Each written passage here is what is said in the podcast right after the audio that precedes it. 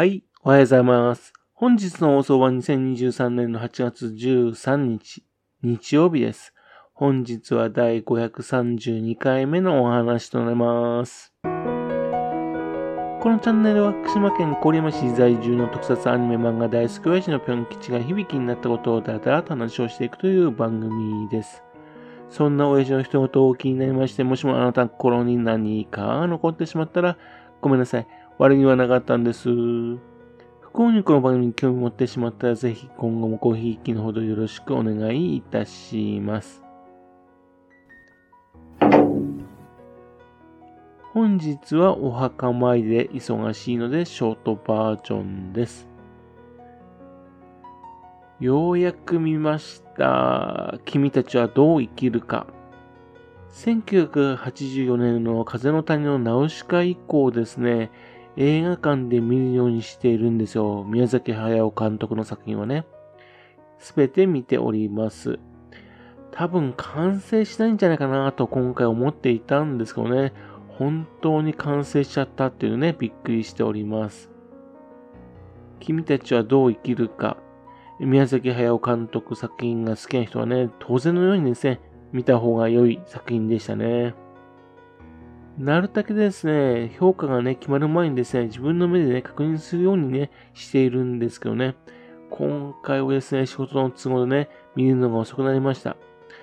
で、もう映画を公開して約ですね、1ヶ月経ってるんですね。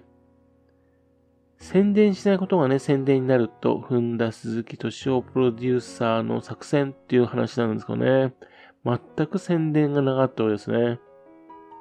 単なるね、手抜きじゃないのかなって気もしないでもないんですけどね。でもね、その作戦がうまくいったのかですね、国内の興行収入はですね、多分100億は超えるだろうっていうふうに言われております。この興行収入がね、この映画のね、評価を物語ってますよね。つまり成功したってことですよね。一方、新仮面ライダーがね、まあ、20億をようやく突破っていうわけでね、弟子である庵野監督にね、その実力を見せつけてますね。多分海外にこの作品が行ったらですね、もっと差は広がるでしょうね。正直ですね、宮崎駿監督のね、前作のね、風立ちぬを見たときですね、もう作らなくてもいいよと思ったんですよね。宮崎駿監督の作品にですね、衰えを感じたと思ったんですね、その時ね。宮崎駿監督らしさが減り、減ってね、独り言みたいなのが多くなっちゃったなというふうに思ったんですよ。そういうのはですね、他の監督もたくさん作ってからね、だからいいやと思ったんですね。ですが、今回はそれが全然ないんですね。もう、フルにですね、宮崎駿監督っていう感じなんですよ。このパワフルさは何だろうと。そのですね、宮崎駿監督らしさ、そのオンパレードにね、波にですね、溺れましてね、もうアップアップ状態なんですよね。そんなですね、これまでのね、宮崎駿監督作品にね、似たシーンがたくさんあるんでね、それをですね、パズルのようにね、組み合わせてね、えこれはこうなのかな？これはこうなのかな？というふうにね、やっているのも楽しいですね。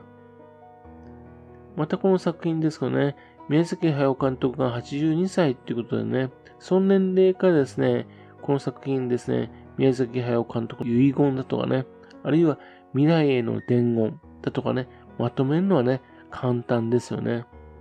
実際ですね、そういう面もたくさんありました。ですけども、それですね、これはですね、生命参加、ね、生命って素晴らしいってことをね、言ってる映画だと思うんですね。わらわらっていうね、あのー、マクロクロスケみたいな、あるいは小玉みたいなですね、そういう風なですね、魅力的なキャラクターまた出してますしね。また画面のあちこちにですね、生命の誕生を物語っているところ、そういったところがね、あちこちあちこちあったような気がするんですね。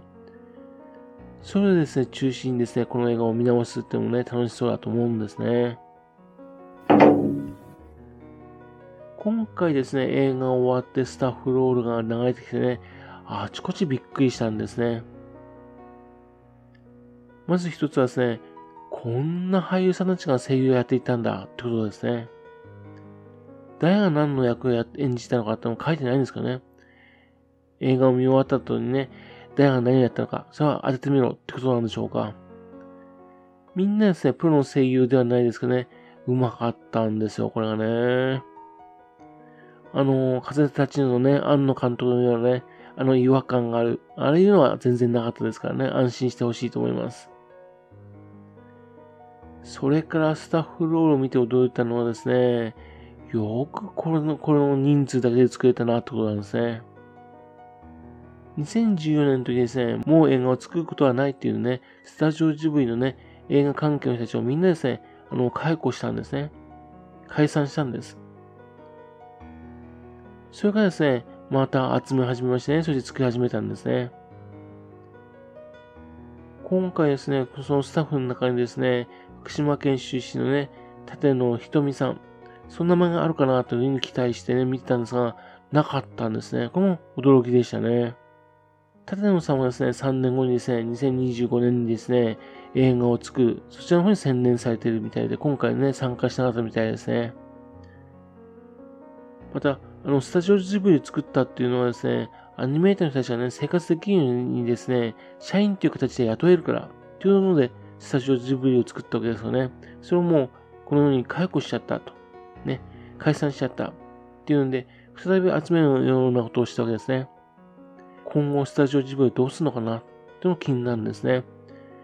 それからあと、スタッフロールのところにですね、まあ、いつもはですね、日本テレビ、そういう名前がね、ちょっとね、見えていたような気がするんですが、今回ね、なかったような気がするんですね。以前はですね、あの、会津出身のね、奥田誠二さんというプロデューサーが方がいましてね、その関係があったんでね、それなので、あの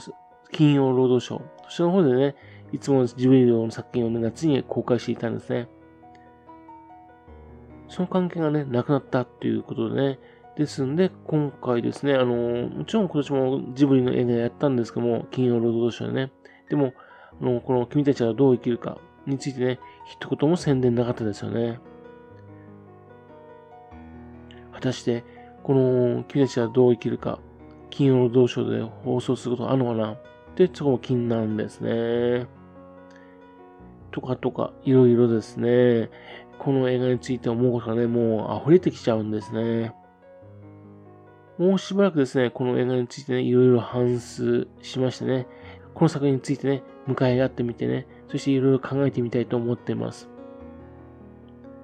というわけでね、君たちはどう生きるかについてね、あの、いろんな情報入ってきましたね。もう今アップアップしてしている状態ですよ。という話でした。もしもよかったら見に行ってください。はい。それではまた次回よろしくばぴょん吉のお互いの話にお付き合いくださいね。本日もお聴きくださいまして誠にありがとうございました。